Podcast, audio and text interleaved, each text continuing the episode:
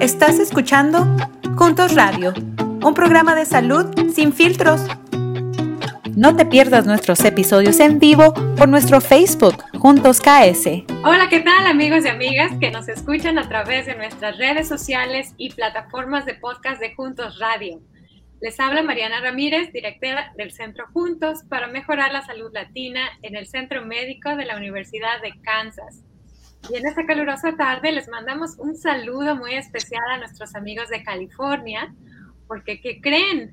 Hoy nuestro invitado es de Bakersfield, California y va a estar platicando con nosotros acerca de la presión arterial y la diabetes, que son temas muy importantes para nuestra población latina. Así que si usted eh, padece alguna de esas condiciones o conoce de alguien que las padezca, avísele por favor para que vaya por su cuaderno, anote las preguntas y nos la mande, el doctor va a estar contestando aquí en vivo. Antes de presentar al doctor, quisiera compartir con ustedes un mensaje de COVID de la doctora Jimena, que es la consejera de equidad para la vacuna COVID-19 aquí en el estado de Kansas. La doctora Jimena nos manda tres mensajes. Nos dice, bueno, ya tenemos un rato con el COVID, tenemos que tomar nosotros control de la pandemia y no dejar que nos controle. Y ahora tenemos mucho más herramientas de los que teníamos cuando empezamos hace más de dos años, ¿no? Entonces, la primera es, ya hay vacunas disponibles para chiquitos de seis meses a cuatro años, lo que significa que ya casi todos podemos ponernos la vacuna. Número dos, no se olvide de ponerse su vacuna de refuerzo. En Kansas apenas la mitad de la población que es elegible se ha puesto un refuerzo, entonces no hay que aflojar. Y número tres, la doctora nos recomienda tener un plan de COVID en casa. Por si alguien se enferma, hay que tener nuestros, nuestras cajitas de pruebas caseras de las que se pueden hacer en casa de COVID, tener un plan de qué vamos a hacer si alguien en la casa se enferma y también hablar con nuestro doctor de los posibles tratamientos que, que podríamos utilizar.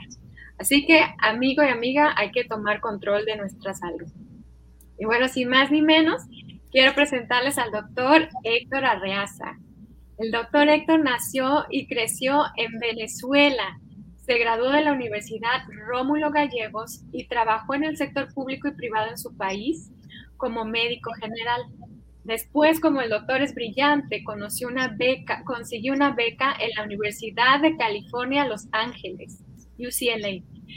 Y esto le permitió hacer un posgrado de medicina familiar se graduó de esta especialidad y trabajó en una clínica para personas de bajos recursos en Bakersfield por dos años. Además de ser un gran doctor y educador, también dirige un podcast que se llama Río Bravo Week y es un buenazo del tenis de mesa. Bienvenido, doctor Héctor. Muchas gracias, Mariana. Gracias por invitarme. estoy muy contento de estar aquí con, con ustedes porque, bueno, siempre es me llena de mucha buena energía compartir el mensaje de medicina en nuestro idioma, en nuestra cultura. Así que muchas gracias por invitarme. Gracias a usted. Y esta es su casa para cuando quiera regresar. Ah, bueno. bueno. En este episodio vamos a hablar de dos condiciones muy importantes en la salud latina, ¿no? Vamos a hablar de la presión arterial y la diabetes y cuál es la conexión entre estas dos los latinos en Estados Unidos desafortunadamente tenemos más del 50% de riesgo de desarrollar diabetes. Y bueno, yo creo que a mucha gente como a mí nos gustaría saber por qué y sobre todo qué podemos hacer para prevenir y controlar estas condiciones ya que las tenemos. Así que no se les olvide, envíenos sus preguntas. El doctor Héctor lo vamos a tener aquí por los siguientes 20, 25 minutos. Así que mándenoslas por acá, por los comentarios en Facebook o si nos está escuchando desde el, desde el podcast, búsquenos en Facebook ah, como Juntos KS y mándenos por ahí. Muchísimas gracias a, a, Gloria y a Mario del grupo parroquial que nos mandaron sus preguntas de antemano. Seguro vamos a preguntárselas al doctor. Doctor, la primera pregunta que tenemos es, ¿por qué la diabetes es tan prevalente en la comunidad latina? Bueno, hay muchas razones, Mariana. Mira, estabas mencionando de que los latinos tenemos un 50% de más probabilidad de desarrollar diabetes, pero ah, los últimos datos que yo he consultado dicen que es más o menos el 70% de probabilidades de desarrollar diabetes. Y el 17% de las personas que son de ascendencia latina en Estados Unidos, 17% tienen diabetes, comparado con el 8% de la población general, o sea que tenemos mucho más riesgo nosotros. Y mire, la causa es muy, uh, muy difícil de determinar, pero pensamos que tiene que ver mucho que ver, tiene mucho que ver con la genética. O sea, nuestros genes, eh, por alguna razón, uh, nos impiden uh, metabolizar el azúcar como debería ser. De manera que el azúcar, en vez de estar en los tejidos como, como debería ser, se mantiene más bien en, en la sangre. Entonces, ese azúcar elevado en la sangre causa muchos problemas. Digamos, si el azúcar eh, se está en los tejidos, eh, tiene un efecto positivo, pero si está en la sangre, se convierte prácticamente en un tóxico si está muy elevado. Entonces, este tóxico se mantiene en la sangre y nos daña los órganos y, lo, y los sistemas. Pero la causa, te voy voy a ir nuevamente a la, la, la, pregunta que me hiciste, que fue la causa.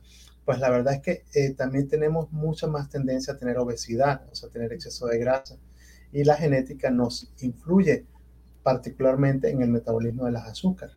Entonces, eh, otras cosas que podría pasar es que quizás eh, la población latinoamericana tiene una tendencia a tener una, una dieta rica en carbohidratos, más que de repente como que otras culturas. Pero nosotros estamos muy acostumbrados a consumir el maíz, la, la harina de trigo, este, todas las, las, verduras que son muy ricas en carbohidratos. Entonces también eso podría estar influyendo en la mayor prevalencia de diabetes que tenemos nosotros como latinos. Y bueno, eh, como tú dices, nuestra, nuestra familia, tú dices, alguien puede ser que conozca con diabetes. Yo estoy seguro que cada oyente que nos está escuchando en este momento tiene por lo menos un familiar con diabetes. Y así, por lo menos en mi caso, yo tuve mis dos, mis dos abuelas y mi abuelo, este, todos tenían diabetes. Mi papá tenía diabetes. Eh, bueno, así como cinco tíos, como ocho tías. En realidad tengo muchos familiares con diabetes y pienso que es algo que es muy prevalente en nuestra familia. Conocemos mucha gente que de repente ha quedado ciega, que han tenido que hacer eh, diálisis por, como consecuencia de la diabetes. Entonces, la respuesta no te la doy como, como claramente, como te digo, esta es la causa por la que los latinos tenemos diabetes, pero sabemos que la genética es una gran parte y también la alimentación que nosotros tenemos. Entonces, si ya sabemos que tenemos un, una predisposición genética y no tenemos mucho control de eso, hay que tomar control de lo que sí podemos manejar, ¿no? Que en este caso, como nos comenta, es la dieta. Y ahora que hablaba usted de, la cultura y, la dieta en los eh, países latinoamericanos, pensaba yo en la vitamina T, la vitamina T de taco, torta, tamal, y bueno, todos esos son carbohidratos y carbohidratos que son parte de nuestra cultura pero que en exceso, bueno, pueden resultar en, en consecuencias como la, sí. la, diabetes. Tienes razón. Otra, otra causa, este, nosotros le decimos creo que es las 5 P's, que es Ajá. pasta, por lo menos en, en, la, en todos otros lugares de Latinoamérica, comemos mucha pasta, comemos muchas papas, comemos mucho pan y comemos mucho uh, pailas de arroz, o sea, arroz. Entonces, todos esos son alimentos ricos que son deliciosos, pero son muy ricos en carbohidratos también. Y el procesarlos para nuestro cuerpo le cuesta y ese azúcar se mantiene en la sangre. Entonces, como te dije, la sangre se convierte, el azúcar en la sangre se convierte como un tóxico para nuestro, nuestro organismo. No nos deja, no nos deja funcionar bien la visión, eh, la inmunidad o las defensas también se bajan. Entonces, por eso, eh, eh, sí, la, la, la alimentación es muy importante.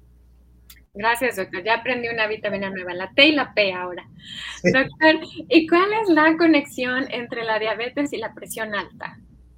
Bueno, mira, la, la relación, mira, cuando una persona tiene diabetes, tiene mayor predisposición a desarrollar hipertensión. ¿okay? Entonces, esa sería la relación principal. Cuando tienes diabetes, puede ser que también tengas tensión alta o presión alta. Entonces, eh, no sé, eh, en realidad, la razón sería porque la persona que tiene diabetes, sobre todo la diabetes tipo 2, tiene mayor predisposición a tener obesidad y la persona con obesidad tiene mayor propensión a tener presión alta.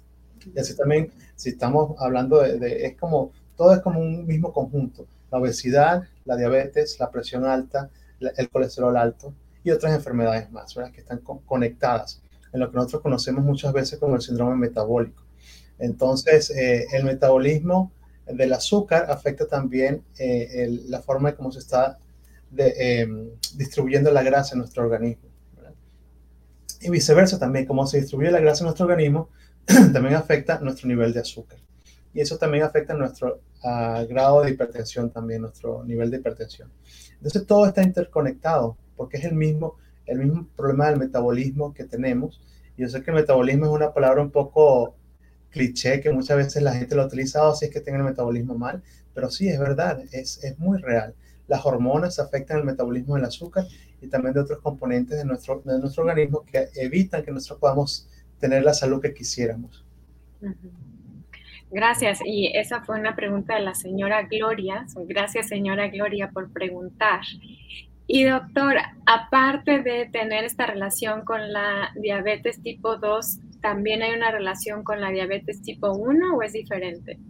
Bueno, mira, la diabetes, digamos, tipo 1 o tipo 2 básicamente es un aumento del azúcar en la sangre. Si cualquiera de las dos, si bien sea que tenga tipo 1 o tipo 2, están fuera de control, prácticamente es lo mismo, porque el efecto del azúcar en la sangre es el mismo. Entonces, el riesgo de, de desarrollar presión alta es prácticamente igual en los dos tipos de diabetes. Sin embargo, las personas que tienen diabetes tipo 1 normalmente comienzan a tener problemas de diabetes cuando son niños o adolescentes o adultos jóvenes y quizás la propensión a tener obesidad en esa edad no es tan grande como cuando nosotros tenemos diabetes tipo 2, que la comenzamos a desarrollar un poquito más adelante, las personas que tienen 30, 35 años. Anteriormente era a partir de los 40 años, pero estamos viendo en personas cada vez más jóvenes por el alto índice de obesidad que tenemos en nuestra, en nuestra comunidad. Entonces, uh, la, la, pregunta es, ¿puede desarrollar uh, hipertensión con diabetes tipo 1 o tipo 2? Sí, los, en los dos casos es igual.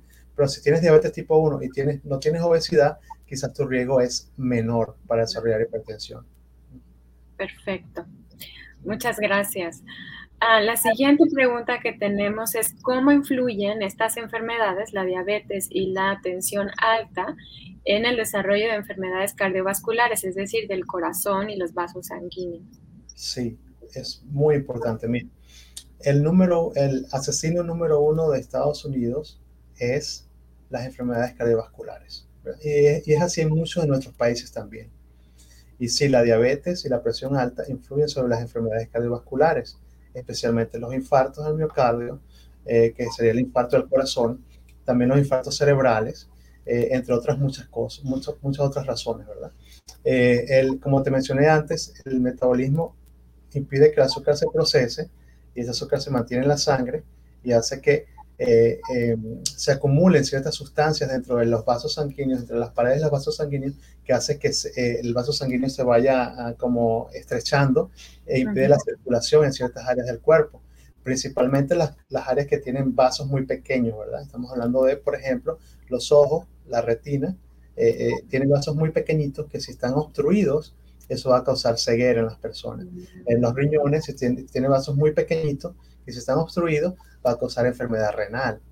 Y también, por ejemplo, en otros órganos, el corazón, el cerebro, y eh, podemos pasar todo el día hablando de muchos órganos, pero por ejemplo, un órgano que no sé si se puede mencionar en este tipo de programa, pero los hombres les preocupa mucho, por ejemplo, la disfunción eréctil, ¿verdad?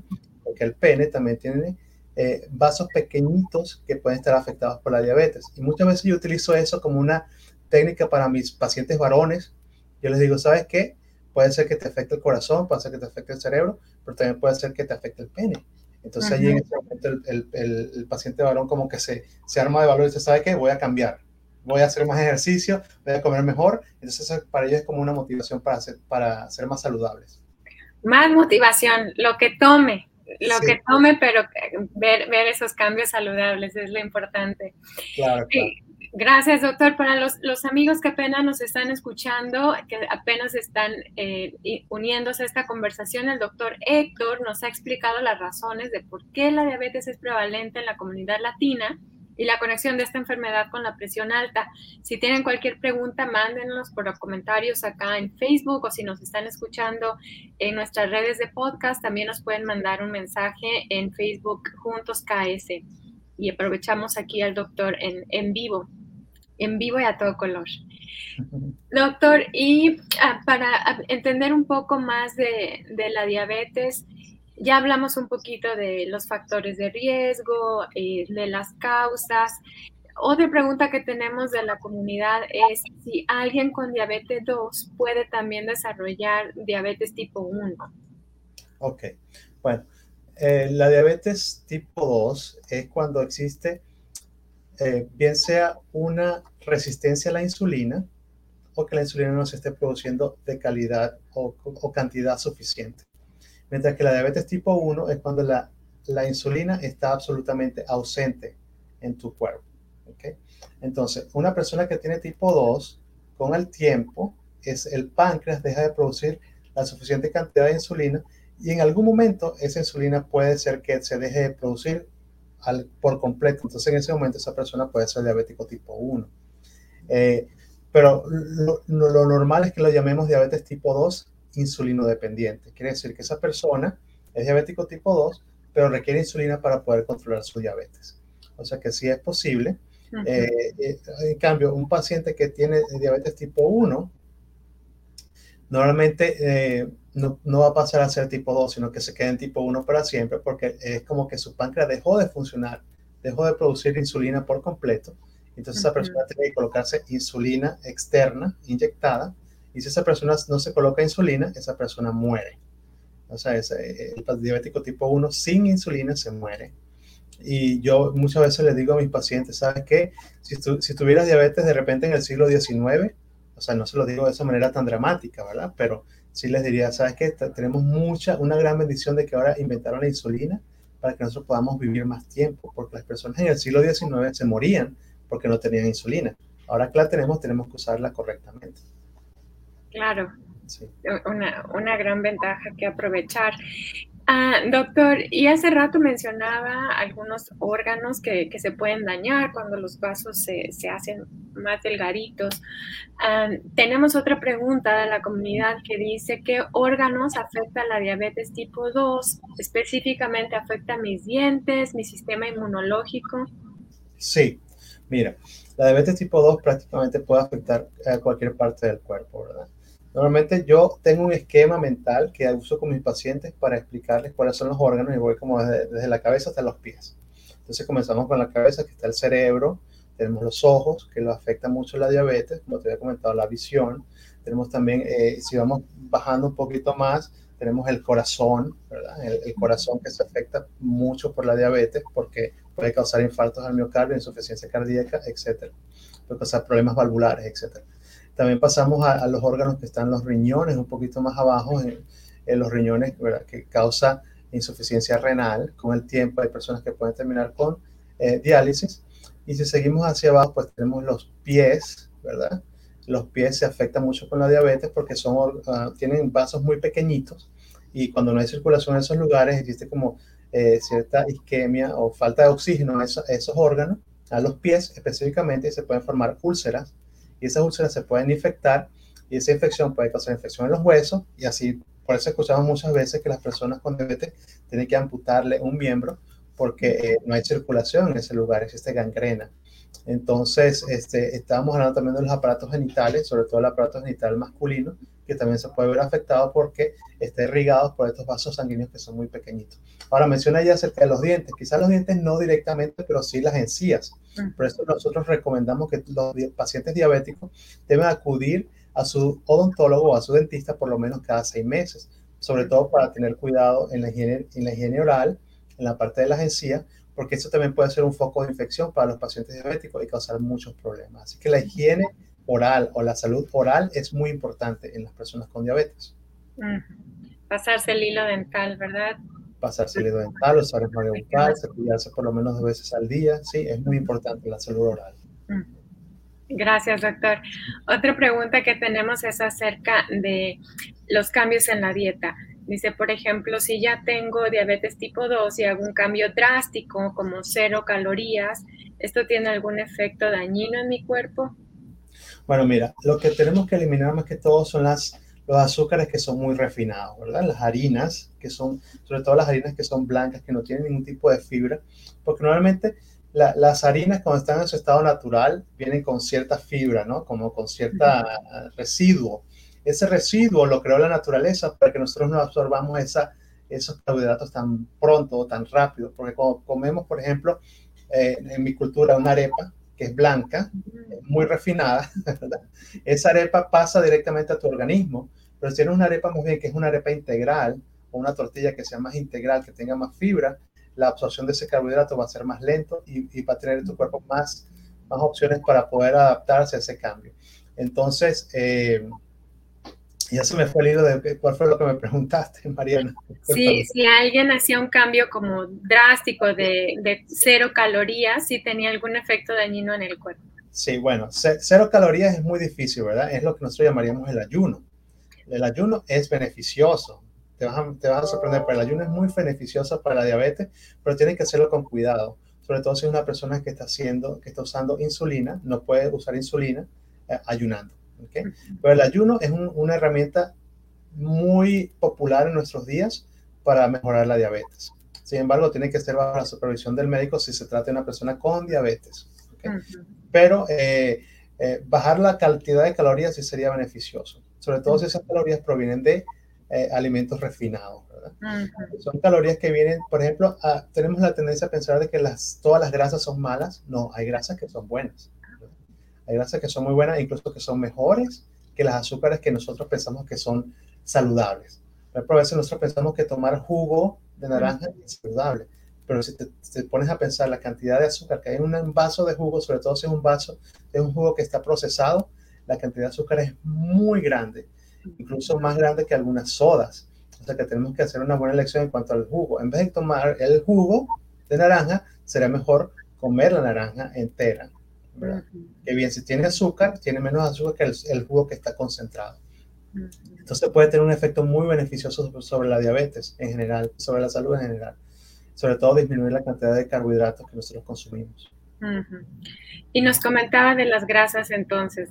hay grasas que son todavía mejores que algunos azúcares. ¿Cómo qué, qué tipo de grasas? Sí, mira, las, las grasas que se encuentran en los pescados, sobre todo los pescados de agua fría, las grasas que se encuentran en el aguacate, las grasas que se encuentran en ciertas eh, nueces o en frutos secos, son grasas que son muy saludables. Incluso parece mentira, pero mucho tiempo nosotros estuvimos pensando de que la margarina era mejor que la mantequilla. Sabes que la margarina es la de origen vegetal, que eh, está eh, muy procesada, este, y la mantequilla es la que viene de, la leche, de la vaca, ¿verdad? Que es la, la, parte grasosa de la leche. Entre, las dos, entre las dos, eh, yo recomiendo sería mejor la mantequilla, que es la mantequilla que viene de, origen animal. sí, entonces porque la mantequilla, este, la, margarina tiene otros componentes que le agregan para hacerla así cremosa, que no se ponga dura en la nevera, eh, le, agregan muchas otras cosas que no son tan beneficiosas para nosotros. Entonces la mantequilla es mejor. Y todas esas grasas son, son buenas para nuestro organismo. Nosotros pensamos que, que no, pero sí, todas esas grasas tienen buenas ah, propiedades para nuestro cuerpo. Gracias, doctor. Es bien importante, ¿no? Ah, porque el tener diabetes no es, no es el fin del mundo. Ah, puede uno llevar una calidad de vida bastante buena, manejándola, controlándola y comiendo todas estas cosas saludables que nos está aconsejando. Entonces, en vez de harina blanca, harina integral, en vez de grasas, productos muy procesados, grasas que estén más naturales, ¿no? y Ahora, las grasas que sí están, que no recomiendo para nadie, son las grasas trans. Las grasas trans sí son eh, muy malas para el cuerpo. Esas grasas trans las podemos conseguir por lo menos, por ejemplo, en las frituras, sobre todo si tenemos un aceite que está allí constantemente friendo, friendo esas papas fritas, en ese pollo. Ese, ese, ese, ese aceite se convierte en, aceite trans y, y, no, no es bueno para el organismo. El resto de las grasas, las grasas saturadas, las poliinsaturadas, las grasas omega 3, las omega 6, son grasas que son buenas para nuestro cuerpo. Y a veces por ahorrarse, ¿verdad? la taza de aceite, que le, pone uno bastante aceite para hacer algo frito, muy bien frito, y dices, ¿cómo voy a tirar todo este aceite? Mejor lo vuelvo a reusar, entonces a la larga sale peor porque esto se convierte en trans y, y lo que se ahorra uno en la tacita de aceite después resulta en, daños más graves para... Y de todos los aceites, Mariana, el aceite de oliva. O sea, nunca podemos hablar lo suficiente lo bueno que es el aceite de oliva. Bueno, muchos de nuestros antes, antepasados que vivían en Europa, que comían mucho aceite de oliva, pues tenían mucho, muy buena salud. Y las personas que viven en Europa tienen muy buena salud porque consumen mucho aceite de oliva. Así que tenemos esa, si tenemos ese, ese antojo de comer algo grasoso, pues el aceite de oliva es excelente. Perfecto, muchas gracias por esas recomendaciones. Yo estoy tomando aquí nota, la mantequilla que es más sabrosa, el aceite de oliva que es más sabroso. Ah, gracias, doctor. Y amigos, acuérdense, está aquí con nosotros el doctor Héctor Arreaza desde Bakersfield, California. Nos está hablando de la conexión entre la diabetes, la presión arterial. Si tienen preguntas, Gracias, Nidia. Nidia nos comenta. Gracias a todos por mantenernos informados. Gracias, Nidia. Y amigos, si tienen ah, preguntas, no, duden en mandárnoslas. Nos quedan unos minutitos más. Con, solamente, pues, si no tienen preguntas, mire, yo te voy, a, te voy a decir algo. Siempre hemos escuchado que debemos tener cinco servings o cinco ah, raciones de frutas o verduras, ¿verdad? muchas veces pensamos que son cinco raciones de fruta pero cinco raciones de fruta en realidad es mucho, es mucho. Deberían ser cuatro raciones de verduras y una ración de fruta. Este, sobre todo las, las, verduras que tienen poco contenido de eh, almidón, ¿verdad? Las verduras como el tipo de, que no son necesariamente las más ricas, pero sí las más saludables, ¿verdad? Como las verduras como los, los pepinos. Eh, eh, increíblemente también el, el, ¿cómo se llama el cactus que tenemos, tenemos en México? El, el, el, ¿Cuál? ¿Cómo se llama? El nopal. El nopal. El nopal es muy bueno el nopal, nopal, este, el, las vainitas que son los green beans. Este, son, ajá. Eh, los, exactos, todo eso, eso son ah, ah, ah, verduras muy buenas para nosotros. Y, pensamos que no, porque yo tengo un paciente que comía todos los días una gran ensalada, pero le pone allí sandía, melón, eh, qué sé yo, papaya, mango, todo que eran frutas muy ricas en azúcar, ¿verdad? Pero entonces eh, eh, él, él, no podía controlar su diabetes porque él pensaba que estaba siendo saludable, pero en realidad tiene que ser más verduras que tengan más contenido de agua y menos contenido de, de, azúcar, como las verduras que te comenté. Una, un, un, sustituto excelente que nosotros no utilizamos mucho es el chayote o la chayota, la chayota ¿verdad? Pensamos que, eh, que, que sí, ah, es, una, es, una, es una verdura que no es tan, tan sofisticada de repente como una papa, pensamos nosotros, pero el chayote es mucho mejor que la papa. Y tan versátil el, el chayote. Eh, al vapor, en una sopita, eh, con, nada más así con salecita o con miel, tan rico. La, la ciudad de donde es mi familia en México es conocida por sus chayotes, así que a mí me ah. gustan mucho los chayotes. Ah, tenemos una pregunta de la audiencia. Sí. Dice, Peggy Sur dice, ¿es recomendable que una persona adulta cuando tiene diabetes pueda hacer ejercicio? Mira, yo pienso que no solamente puede hacer ejercicio, debe hacer ejercicio la persona con diabetes. Y, yo pienso que todos nosotros deberíamos vivir como si, como si tuviéramos diabetes, porque todos deberíamos alimentarnos bien y todos deberíamos hacer ejercicio o aumentar nuestra actividad física. Eh, el ejercicio no solamente es ir al gimnasio. A veces pensamos que tengo que inscribirse en, el gym para poder hacer ejercicio. No, hay muchas cosas que podemos hacer en la casa o, alrededor de nuestra casa que pueden hacer que nosotros aumentemos nuestra actividad física. Prefiero decir la actividad física que ejercicio porque la gente piensa que ejercicio siempre tiene que ser algo muy programado, muy estructurado, pero no. por ejemplo, estacionar nuestro auto más lejos de nuestro trabajo, podemos tomar el, servicio, el transporte público en vez de utilizar nuestro auto, podemos tomar la bicicleta, podemos tomar las escaleras, podemos hacer muchas cosas, podemos salir a caminar en vez de, de ir en carro, por ejemplo. Entonces hay muchas cosas que nosotros podemos hacer que pueden ayudarnos a aumentar nuestra actividad física. Pero entonces una persona con diabetes no solamente puede eh, hacer ejercicio, sino que debe hacer ejercicio. Lo que sí le recomiendo a la persona con diabetes es que eh, estén seguros de que su azúcar esté normal, antes de hacer ejercicio porque el ejercicio te va a ayudar a bajar el azúcar. Entonces, si, si, tu azúcar está muy baja, pues te va a bajar más y de repente te vas a sentir un poco mareado. Te puede dar ah, una hipoglicemia. Entonces, pero sí, debemos hacer ejercicio todos nosotros. Totalmente, me encantó eso de todos deberíamos de vivir como si tuviéramos diabetes, porque son las cosas que en verdad deberíamos estar haciendo todos. Ah, doctor, tengo una pregunta más acá. Eh, la, con frecuencia la, la, gente tiene presión arterial, pero no, no, tiene síntomas. Entonces pasa el tiempo y no se entera hasta, hasta a veces ya, ya tarde. ¿Qué podemos hacer nosotros para poder detectar eh, si tenemos presión arterial alta a tiempo? A tiempo. Bueno, mira, hay, hay, ciertas máquinas que si tú vas a Walmart o si te vas a CVS, a, ciertas farmacias, ciertos lugares donde tienen máquinas que tú puedes tomarte la presión allí y son gratis, ¿verdad? Entonces yo recomendaría a una persona que es adulta, por lo menos que lo haga una vez al año. No duele, toma solamente cinco minutos y puedes detectar a tiempo si tienes presión alta. Si no tienes una máquina de esa en tu pueblo o en tu ciudad, de repente puedes acudir a alguna clínica. Normalmente las clínicas no cobran para tomarte la presión.